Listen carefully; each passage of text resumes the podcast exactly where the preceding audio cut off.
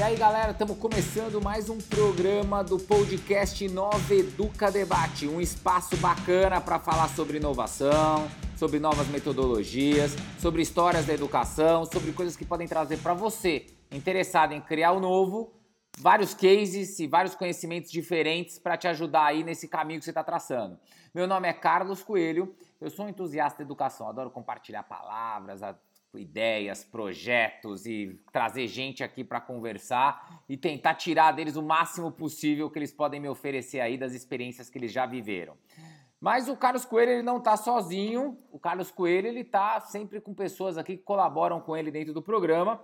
Uma dessas pessoas é a Priscila. A Priscila é consultora educacional, trabalha com implementação de projetos Apple e tecnologia, especialista no programa Everyone Can Create da Apple e também é, certificada Apple Teacher. Priscila, manda um oi para a galera. E aí, galera, beleza? Junto com a Priscila, nós temos a Camila, que é bióloga, mestre em oceanografia, uma pessoa apaixonada por educação, que já teve experiências na Antártida, já teve experiências em fazenda rural, ela é super fora da caixa. Camila, manda um oi pra galera. Olá, pessoas, tudo bom? Muito legal. E você que curte nosso programa, segue a gente no Instagram, segue a gente no Facebook, digita lá Consultoria Nova Educa, que a gente põe muito conteúdo, ou gosta do programa e quero ter o feed do programa de vocês vai no Apple Podcast, vai no Deezer, vai no Spotify, vai no Google Podcast ou no nosso site www.consultorianoveduca.com.br barra podcasts com S no final. E aí você entra lá, dá um feed no programa que você vai acompanhar tudo que a gente coloca. No programa de hoje a gente está trazendo um assunto com certeza muito diferente. Nós vamos falar sobre Pantanal, sobre biodiversidade, sobre as comunidades que moram lá, sobre um conteúdo que é histórico é, e que é um conteúdo que está na mente daquela cultura. É, e a gente trouxe uma pessoa super especialista no assunto, uma pessoa que vai trazer com certeza várias curiosidades, várias coisas que não estão dentro do nosso dia a dia. Então eu já queria dizer, seja muito bem-vinda, Denise. Aqui a regra é você se apresenta, então o microfone é seu, por favor, manda um oi pra galera. Olá, Carlos, Priscila, Camila. Bom dia, obrigada pela oportunidade de estar aqui. É, o meu nome é Denise, eu sou aqui do Pantanal e sou uma, uma professora que desde muito cedo sonhou com, em ser professora. Só que esse era um sonho muito distante, porque eu vivia numa comunidade rural. É, estudava numa escola muito seriada, dependia de transporte escolar, e, e, em determinado momento seguir os estudos foi até uma, um sonho muito distante, porque não havia é, transporte para me levar para a cidade. A saída foi buscar um, internato, uma escola rural, a Escola Fundação Bradesco, que é mantida pela, pela própria Fundação Bradesco, que funciona no Pantanal. Com essa oportunidade, eu tive a oportunidade de, de voltar a sonhar, e então realizar o grande sonho que era ser professora. Fiz o magistério nessa escola, é, fui aprovada na universidade, no, no, vestibular do curso de pedagogia da UFMS, cursei pedagogia e voltei para atuar em Miranda. Tive várias experiências, né? Aqui é, em Miranda, Miranda é uma das cidades mais antigas do, do estado de Mato Grosso do Sul, do estado do então estado de Mato Grosso, tem 248 anos e acompanhei o processo de criação das escolas indígenas do Estado, que até então era uma extensão da escola rural. E essa experiência é, me levou a, a pensar como seria uma escola num contexto, contexto educacional complexo, visto que eles viviam em uma outra realidade, falavam uma outra língua, possuíam uma outra cultura, mas o que nós tínhamos lá era um prédio funcionando numa terra indígena. E essas indagações me levaram a buscar a pós-graduação. Então, eu fiz mestrado, doutorado, pós-doutorado na área de linguística, principalmente na área de descrição e documentação de línguas indígenas. E, porém, eu ainda fiquei, ficava com aquela angústia de, de não poder intervir é, diretamente nessa comunidade, que toda esse, essa caminhada ela ficava restrita ao meio acadêmico. E foi aí que, em 2012, eu e mais um grupo de amigas fundamos uma organização da sociedade civil, o IPED, Instituto de Pesquisa da Diversidade Intercultural, para atuar na salvaguarda do patrimônio cultural material e imaterial das comunidades tradicionais do Pantanal, para desenvolver projetos de documentação dessa cultura, de formação continuada de professores, de elaboração de material didático e paradidático, de desenvolvimento e encaminhamento de políticas públicas para atender essas comunidades. E, e eu acho que é isso. Eu sou atuo atualmente eu atuo como empreendedora social e acredito que todos nós temos responsabilidade com o lugar onde nós saímos e acredito que todos nós temos é, potencialidade para construir, para contribuir com a construção de um mundo melhor. Então, eu hoje me sinto muito realizada por ter sido uma menina daqui de Miranda que conseguiu sair e, e hoje tem a oportunidade sair para realizar os seus sonhos, né? E hoje tem a oportunidade de voltar para cá para poder buscar sonhos coletivos com os que ficaram. Então, é isso que, que me move, é isso que me faz feliz e é isso que faz meu coração vibrar. Legal, legal. Já vi então que você já deu uma aula aqui pra gente, já só com a sua história já foi uma aula pra gente de várias coisas que acontecem e que não estão no dia a dia comum de uma cidade e que eu acho que vai trazer muito. Então, pessoal, vocês já viram que o programa de hoje com certeza é um conteúdo novo, é, é diferente e vale muito a pena prestar atenção para aprender. A gente volta daqui a pouco depois da vinheta. Podcast Nova Educa Debate um bate-papo sobre o futuro da educação com profissionais do mercado. Beleza. Denise, sabe o que eu acho legal? Assim, você começou já colocando bastante coisa e é bem legal porque para nós, vai, com certeza, esse vai ser um dos programas que vai trazer muita novidade para o pessoal que está escutando. Então, o que eu queria que você começasse é colocando um pouco assim, como é que se organiza uma região que nem a do Pantanal, do Mato Grosso, como é que ele se organiza, né? Quem são as pessoas é, que vocês atendem? Quem, qual é a característica? Eu imagino que seja bem diferente de uma cidade. Então, só para as pessoas se posicionarem, quem que são?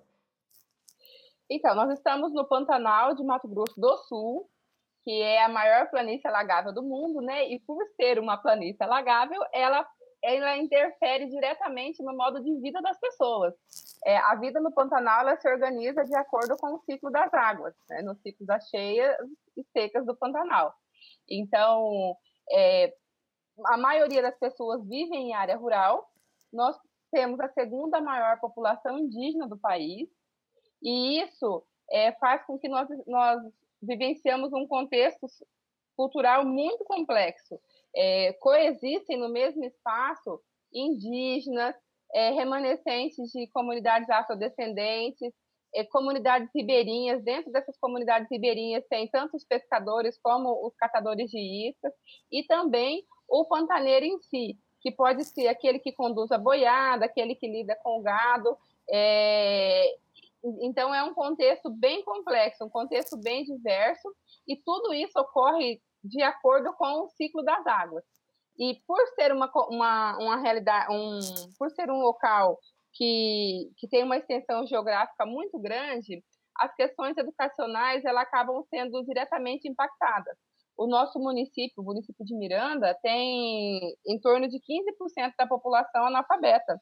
São pessoas adultas que nunca frequentaram a escola justamente por conta dessa questão de viver nas fazendas, de viver em áreas rurais, de depender de transporte escolar, de, de não ter escolas nas zonas rurais, e, e, e, isso acaba impactando no modo de vida dessas pessoas, né? E eu, por ser fruto dessa comunidade, por ser por vir dessa realidade, conhecer, ter vivenciado tanto a escola multisseriada da zona rural, onde todas as crianças que tinham na região, independente da série, estudavam junto na mesma sala com a mesma professora, depois passar o dia todo dentro de um ônibus escolar para poder vir para a escola e depois não poder mais estudar porque não tinha o, o ônibus. Então, assim, essa é um pouco da realidade aqui da realidade educacional aqui da nossa região. E, e, e é isso que a gente busca é, em, compreender, é, documentar e buscar oferecer para essas comunidades, no lugar onde elas estão, o direito de sonhar. É, é, o lugar onde você, de onde você vem não pode limitar quem você é. Né? E aí é o que eu sempre procuro é, buscar, é, que eu procuro levar para essas comunidades você pode ser. Isso você está colocando, isso que você está colocando para a gente, você está colocando é, dentro do iPad, porque daí eu ia entrar justamente nisso. Você colocou um pouco da verdade. O iPad, ele que esse trabalho que você faz é tudo via iPad. Só para o pessoal entender o que é o iPad, como é que ele está contextualizado dentro desse trabalho que você está realizando. Então, na verdade, esse trabalho que, que eu realizo, ele iniciou em 2000, com a minha saída do internato na conclusão do magistério. Então, desde a minha primeira atuação como professora, que eu, eu fui professora de uma escola ribeirinha, que atendia filhos de pescadores. Né? Então, foi meu primeiro contato com essa realidade dos ribeirinhos. É, então, é um trabalho que teve início em 2000 que determinou os caminhos que eu percorri para minha formação acadêmica, porque é, foram essas dificuldades que me impulsionaram a buscar conhecimento, a, a buscar parcerias para poder intervir nessa realidade, nessa realidade. E aí, em 2012, vem o IPED, é, que foi uma, uma, uma solução que nós encontramos para poder é, fazer a captação de recursos, para poder desenvolver projetos e programas. Então, assim, sinceramente, hoje eu não saberia muito é, separar o que, que é a Denise é, pesquisadora, a Denise professora, e o que é a Denise empreendedora social atuando no IPED. É. Acho que as coisas, é, é, as coisas se misturam um pouco, porque é, é, é um sonho, né? É um sonho de, de poder levar essa educação que transforma para dentro dessas comunidades que têm um potencial imenso. E é o que eu sempre falo, é, eu quero que, que as, que as crianças dessas comunidades olhem para mim, olhem para minha história e acreditem que elas também podem. E que um pescador, mesmo sendo adulto, com, com 50 anos, ele acredite que ele pode assinar o próprio nome, que ele pode tirar uma carteira de habilitação, que ele pode emitir uma nota do pescado, e isso é só a educação que pode fazer, né? Então, é, é, é isso que a gente busca aqui nas comunidades onde a, onde a gente atua.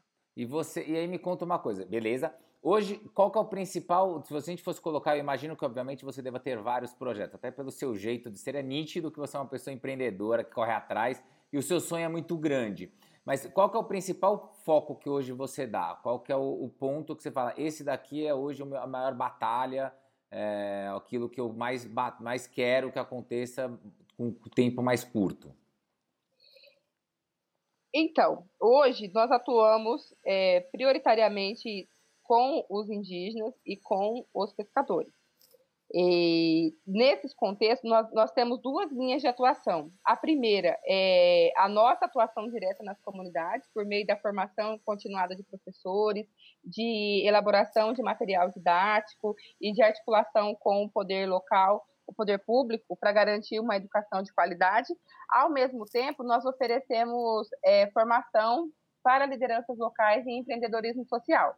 E aí essas pessoas, elas identificam problemas da realidade onde elas estão inseridas e a gente busca estratégias para, para, desenvolver, para, para solucionar esses problemas, como é o caso de alguns professores indígenas que diante do, da, do apagamento da cultura, da, da da, da, ausência de crianças que tinham interesse na cultura, elaboraram projetos específicos de dança, de produção de artesanato, e no, nos pescadores, que diante de uma dificuldade de renda, também buscaram é, desenvolver projetos de apicultura, por, por, exemplo, produção de mel orgânico.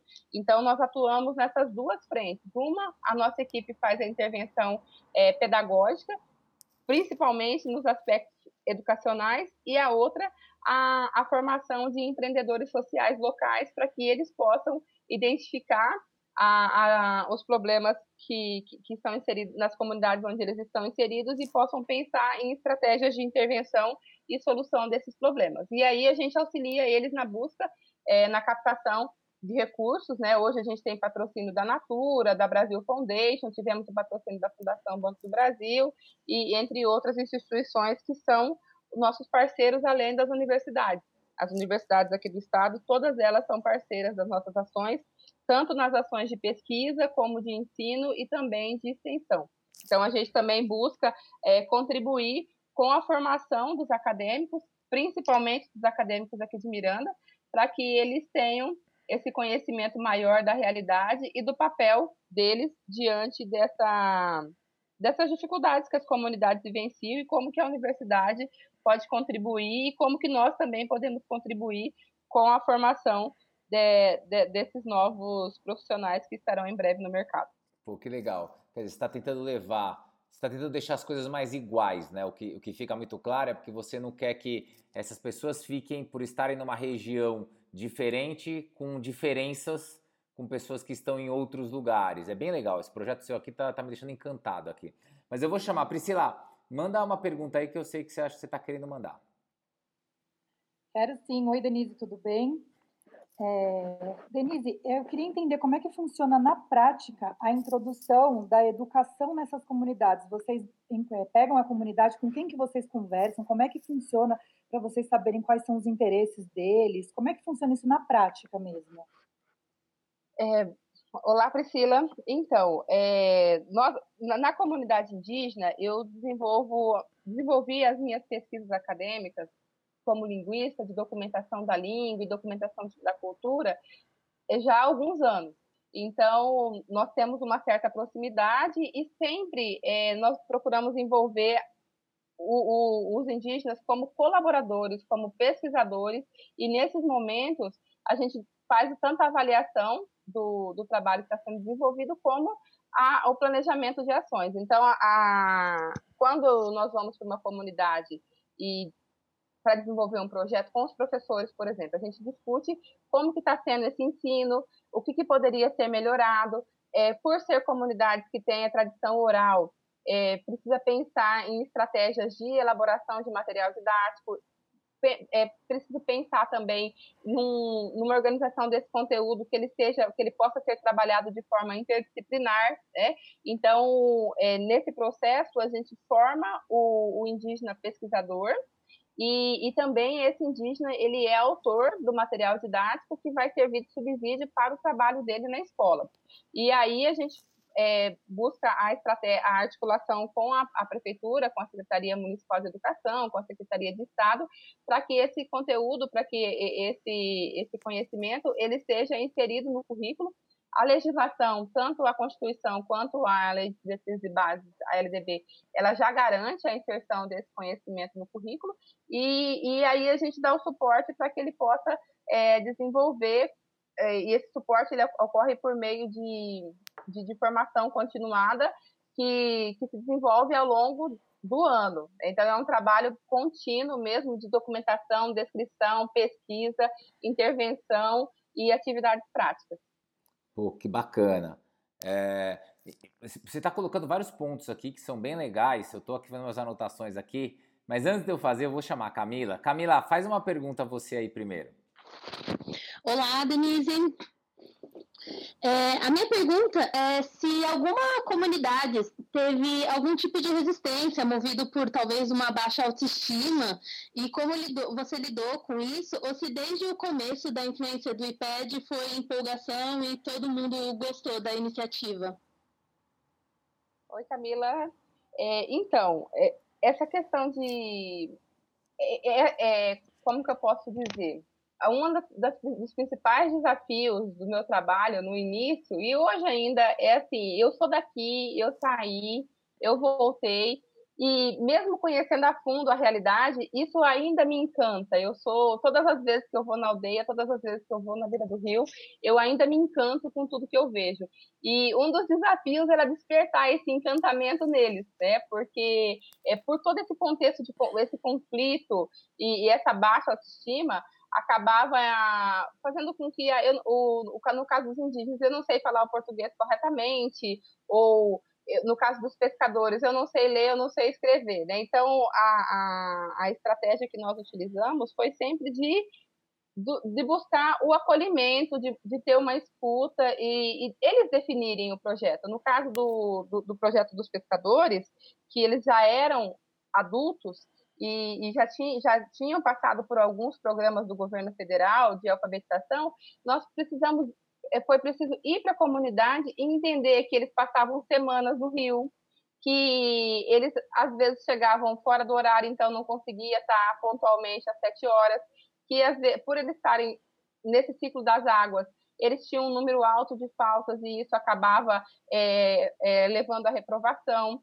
Então, o que, que foi é, pensado junto com eles uma sala de aula na, na casa dos pescadores, nos horários que eles podiam, com o material que eles poderiam levar para o rio e trazer, e, e um material que foi elaborado a partir da realidade deles, a partir dos tipos de peixe, a partir dos tipos de isca, a partir dos sinais da natureza, a partir das histórias de pescadores. Então, esse material foi pensado justamente é, nessa realidade.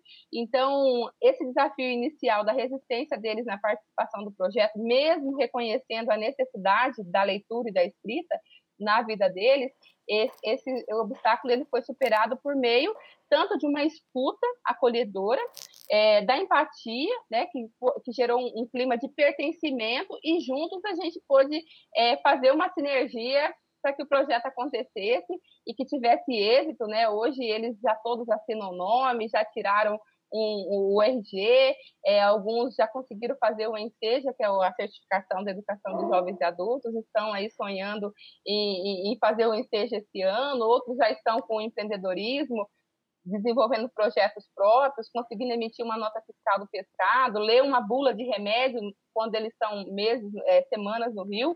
Então, foi por esse, por esse caminho que nós conseguimos é, envolver as comunidades e buscar esse projeto coletivo. Né? O que eu costumo falar é que as ações do IPED não são do IPED, nós somos só mediadores, nós somos só entusiastas, né? É, quem, quem, quem, quem sonha, quem, quem dita os caminhos e quem conduz a caminhada são as pessoas que estão no dia a dia na, na, na nas comunidades.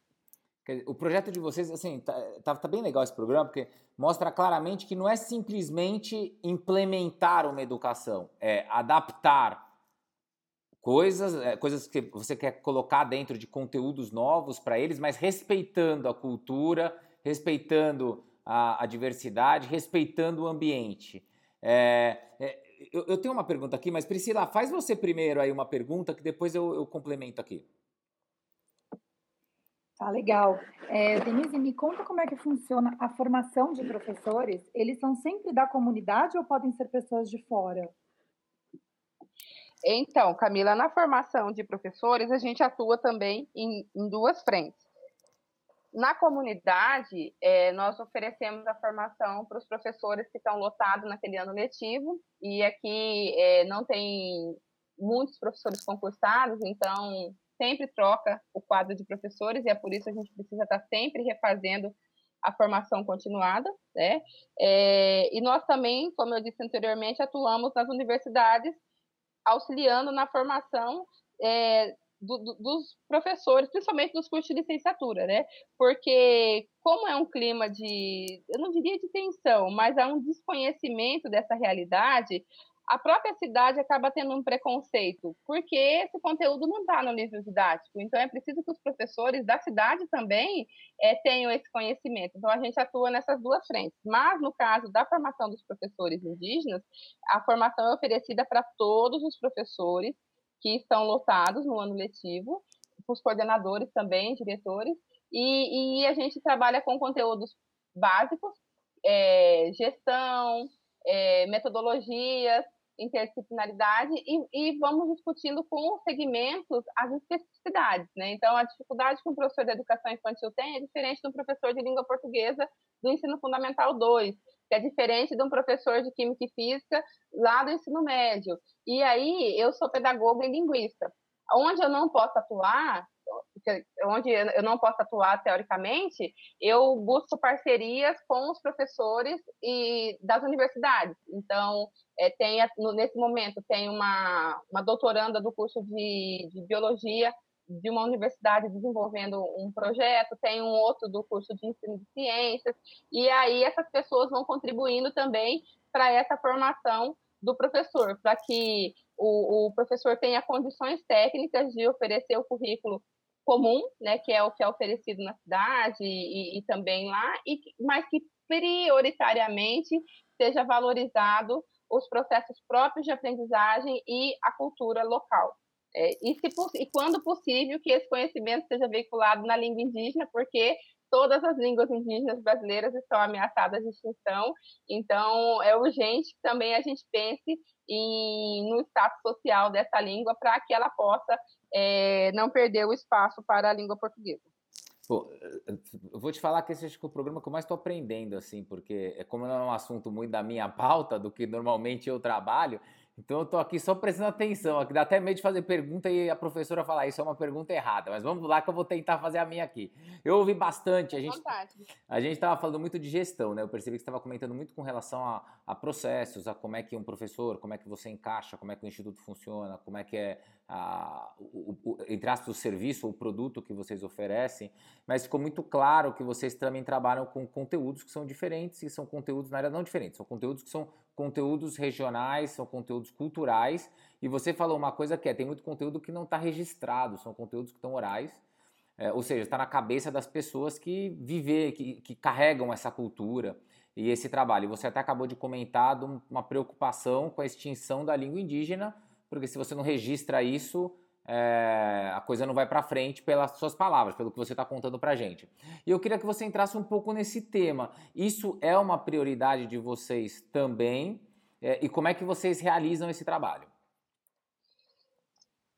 Essa questão do livro didático, a gente sabe né, que o, todo o currículo né, tem o currículo oculto e tem os interesses por trás disso, e enfim, mas é, Mato Grosso do Sul foi palco da Guerra do Paraguai. Né? E, e, lá no Tratado de Tordesilhas, já, é, e, e no, no, período posterior à guerra, existe os documentos de, de que, que, comprovam a participação, principalmente dos indígenas na guerra, e os acordos que, em troca dessa participação, os indígenas teriam a questão do, do território.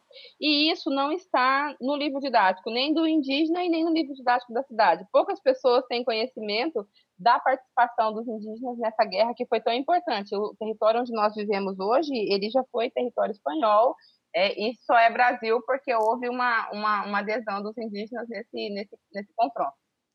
Então, é, documentar isso é, é, é, muito importante, levar isso para vários meios, não só educacionais, mas para outros meios também é, é, de necessidade. E quando a gente fala na questão da língua indígena, a, é, existe uma preocupação mundial da própria a própria Unesco decretou essa década como a década da educação. Existem 6 mil línguas é, no mundo, existe 6 mil línguas ameaçadas de extinção né, no mundo.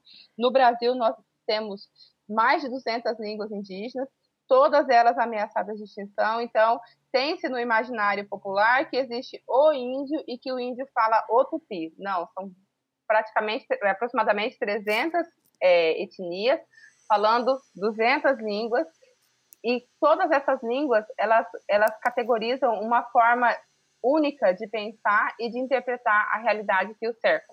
Né? E, e, pensar na e como que a educação chega para esses povos é, é, é, é preciso você pensar de forma intercultural, interdisciplinar, porque são culturas diferentes, são formas diferentes de ver o mundo. Um exemplo é agora nessa questão da pandemia.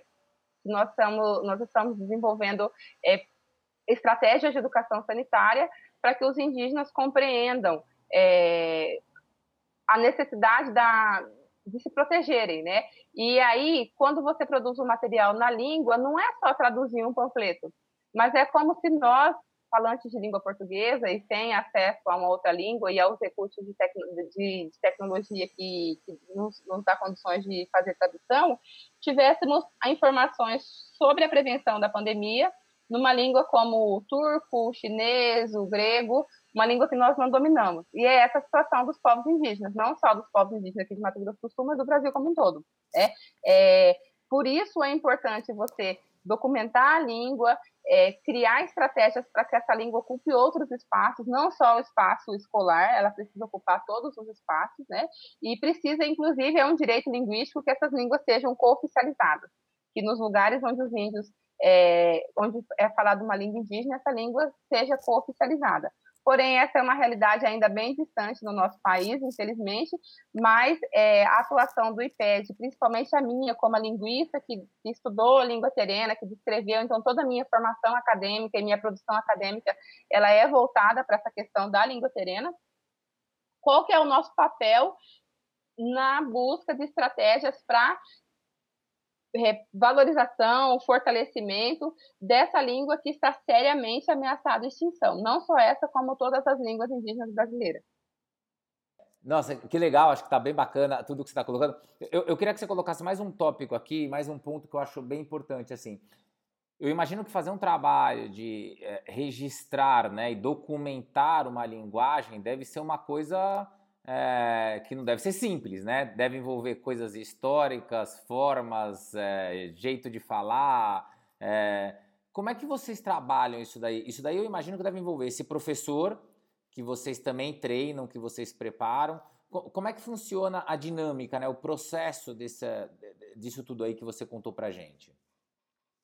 Então, a, a nossa atuação, como eu disse, com a língua, ela passa muito pelos meus trabalhos acadêmicos. Né? Então, é, no meu mestrado, eu fiz uma descrição dos sons da língua, no doutorado, eu fiz uma, uma proposta de, de dicionário bilíngue, português, serena português.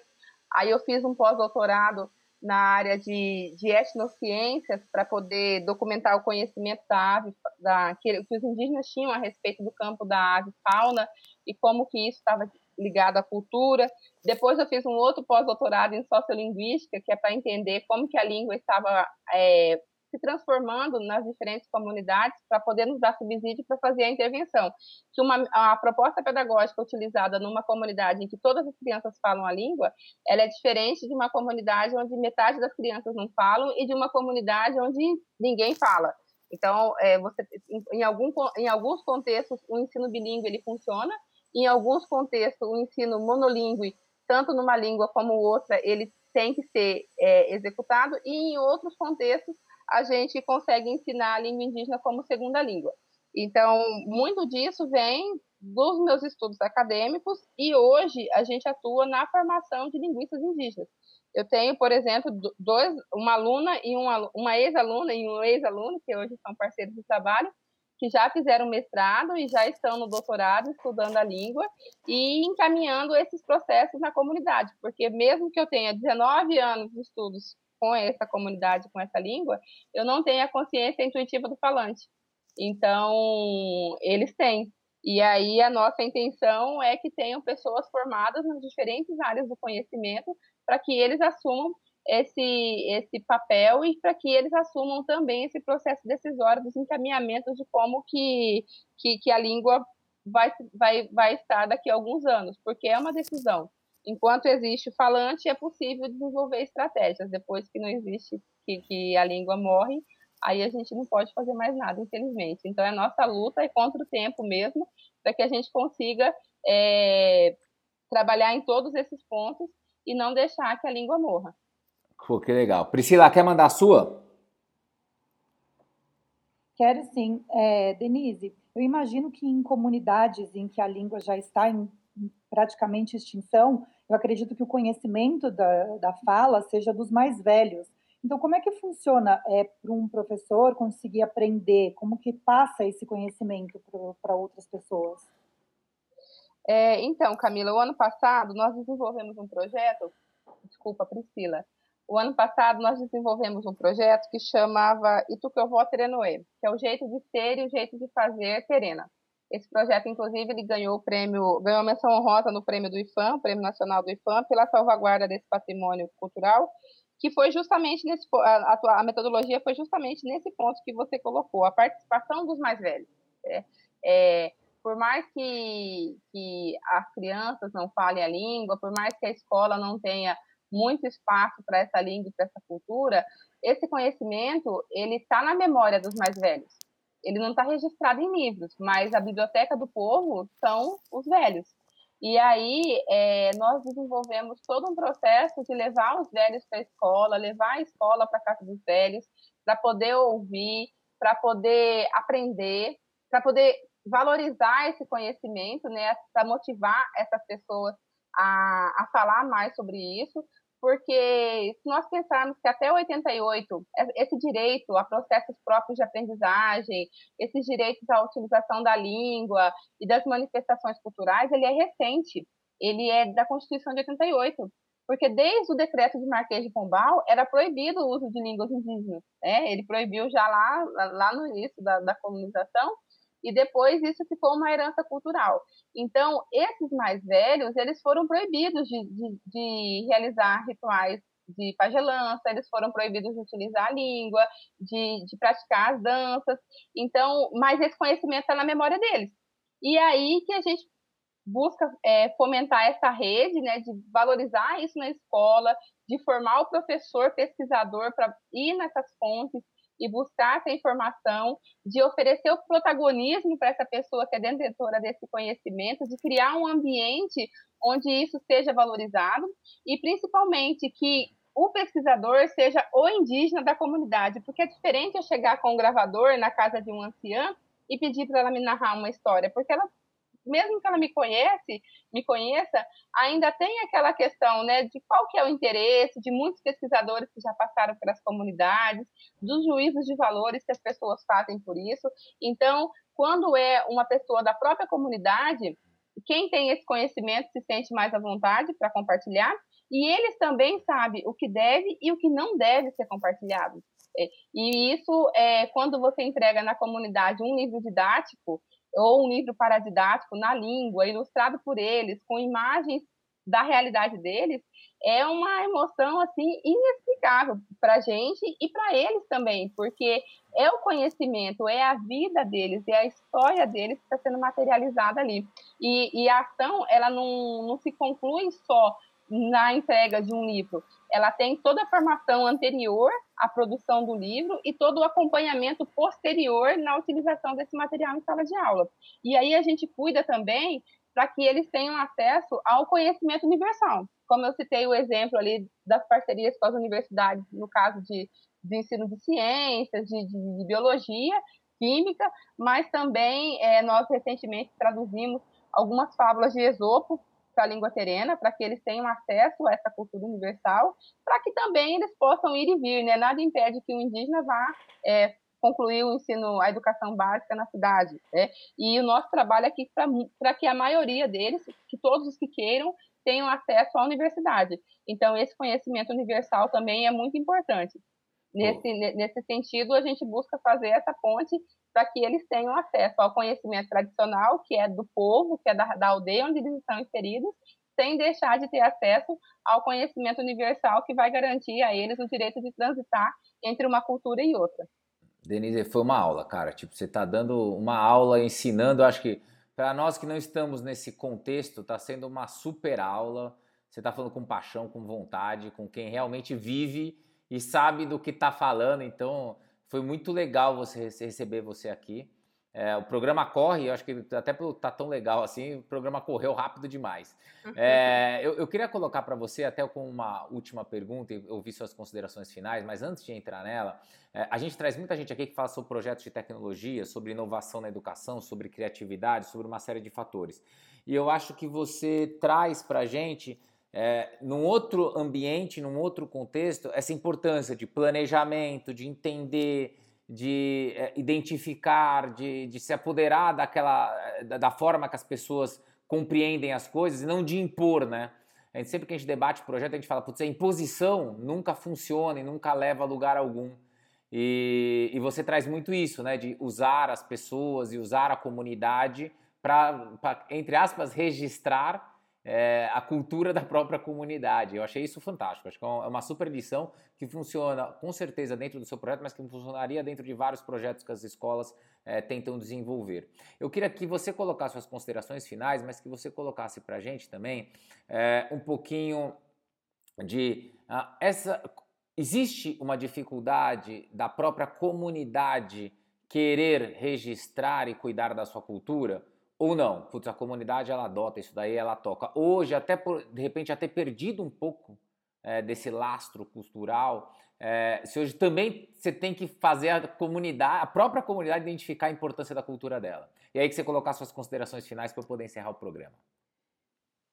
Então, Carlos, essa questão de, eh, para nós, para mim, né, para Denise, e enquanto pesquisadora, enquanto professora e, e também enquanto presidente do IPED, essa, esse envolvimento da comunidade é, uma, é, o, é o ponto de partida de qualquer ação. Então, às vezes, a gente até tem um outro caminho, mas a gente primeiro escuta eles e, às vezes, a gente segue um caminho que não foi planejado anteriormente pela gente, porque não pode ser um projeto da Denise, não pode ser um projeto do IPED, tem que ser um projeto da comunidade, porque nós vamos passar, eles permanecerão ali. Então, isso precisa fazer sentido, precisa ter significado para eles, tem que ter pertencimento para que eles sejam protagonistas de todo esse processo. Né? Então, é, esse é o ponto de partida de todas as nossas ações. Inicialmente, nós tivemos sim resistência da comunidade, principalmente na questão da língua, porque existe, existe um mito que se a criança aprendesse a língua indígena, ela teria dificuldade em aprender o português depois, porque é natural que a gente, é, quando aprende uma segunda língua, é, carregue as marcas linguísticas da língua materna. Né? Então, tudo isso foi muito trabalhado com a comunidade. É, e eles começaram a ver os resultados desse trabalho. É, as histórias deles registradas em livros, é, as danças sendo apresentadas em vários espaços fora da aldeia, inclusive em, em, em eventos culturais do estado todo, o artesanato sendo valorizado por meio de um outro projeto que a gente tem de negócio social que, busca a comercialização do artesanato a preço justo, gerando renda é, principalmente para as mulheres. É, então, assim, todo esse movimento fez com que, com que eles passassem a olhar diferente para isso.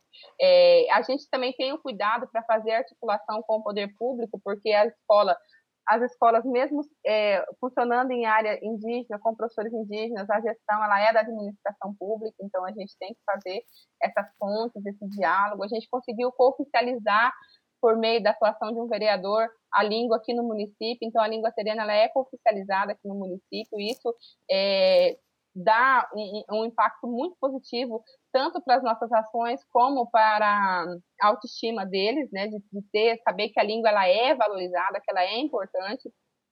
Então essas dificuldades elas existem, mas elas vão sendo superadas porque a gente parte daquele princípio que por, por a equipe do IPED ser toda daqui de Miranda, nós, de certa forma, compartilhamos essas dores, nós compartilhamos esses sonhos, né? Eu também venho de uma comunidade, eu dediquei a parte da minha vida acadêmica para compreender essa língua, compreender essa cultura, e, e, como eu sempre falo, eu me encanto todos os dias, então o desafio é fazer com que eles se encantem, que outras pessoas se encantem também, é, como na, no, no, nos objetivos do desenvolvimento sustentável, né, que é não deixar ninguém para trás, que a gente realmente não deixe ninguém para trás e que a gente possa é, assumir com paixão e, e, com entusiasmo essa, essa capacidade que todos nós temos de contribuir para a construção de um mundo melhor. Né? E para finalizar, eu gosto de usar muito uma frase do Galeano, que ele fala que pessoas pequenas, em lugares pequenos, com, em pessoas pequenas, em lugares pequenos, com ações pequenas que podem mudar o mundo. Né? E é esse o nosso, o nosso movimento mesmo, de poder mudar é, o mundo dessas pessoas que vivem no Pantanal, do Pantanal, e numa condição geográfica bem diferente, mas encantadora. Encantadora para a gente, encantadora para quem também tem a oportunidade de conhecer é, as histórias e as memórias e o modo de vida deles. Pô, que bacana. Tem algum lugar que as pessoas podem ver isso daí, esse projeto de vocês e saber mais? Se alguém quiser ajudar, quiser fazer uma doação, quiser entrar com ajuda financeira ou qualquer coisa, tem algum lugar que as pessoas possam ver isso daí? Sim, nós temos as redes sociais, tanto no, no, no Facebook como na, no Instagram, que é o IPED Instituto, né? E também temos o blog, a gente ainda não tem o, o site, e eu queria... Qual é... é o endereço do blog? O blog, qual é o endereço? O blog? Só um minutinho. É IPED, do Blogspot, eu tenho aqui, é do blog, Isso, Blogspot. É. Blogspot, tá bom. iped.blogspot.com. Isso, aí tem as redes sociais e quem tiver interesse pode entrar em contato com a gente pelas redes sociais que nós estamos à disposição para maiores esclarecimentos, para maiores informações, para parcerias e todo mundo é bem-vindo nesse movimento. Que legal. Queria agradecer muito a aula de hoje. Hoje foi uma aula literal, de contando uma realidade super diferente, abrindo nossa mente para coisas importantes que a gente nem dá valor, nem presta atenção e principalmente para um país como o Brasil, que é enorme, quer dizer, um país praticamente continental, com uma cultura rica e que às vezes a gente esquece e ignora alguns pontos. Muito obrigado pela sua participação, viu, Denise? Eu que agradeço o convite, a oportunidade, Carlos. É sempre um prazer falar da realidade onde nós estamos inseridos, né? E compartilhar esses sonhos que, como eu disse no início da minha fala, é o que nos move, é o que nós acreditamos, é o que faz nossos corações vibrarem e é o que nos orgulha muito. Ser pantaneiro nos orgulha muito. Muito obrigada. Bacana. Pessoal, e você que curtiu o nosso programa, falou, cara, adorei, caramba, que programa legal, não esquece, entra lá no Spotify, no Deezer, Apple Podcast, Google Podcast, dá um feed no nosso canal, segue que a gente coloca lá os programas, toda hora tem uma temporada nova entrando. É, mas, pô, gostei, mas quero saber mais, entra lá também, tem o nosso site www.consultorianovaeduca.com.br barra podcasts com S no final. E quero falar com vocês, quero mandar uma pergunta, quero descobrir algum assunto, quero dar uma sugestão, quero indicar alguém para ser entrevistado. Entra nas nossas mídias sociais, tanto no Facebook quanto no Instagram, Consultoria Nova Educa. Segue lá os nossos canais, a gente responde tudo por lá, fica mais fácil e mais simples para você. Queria mais uma vez, Priscila, muito obrigado pela sua colaboração. Valeu, galera, até a próxima. Camila, mais uma vez, super parceira. Ah, muito obrigada, foi sempre um prazer. Ótimo. Pessoal, então continua seguindo a gente, continua acompanhando, nós estamos sempre buscando novidades para vocês e em breve um novo programa. Valeu!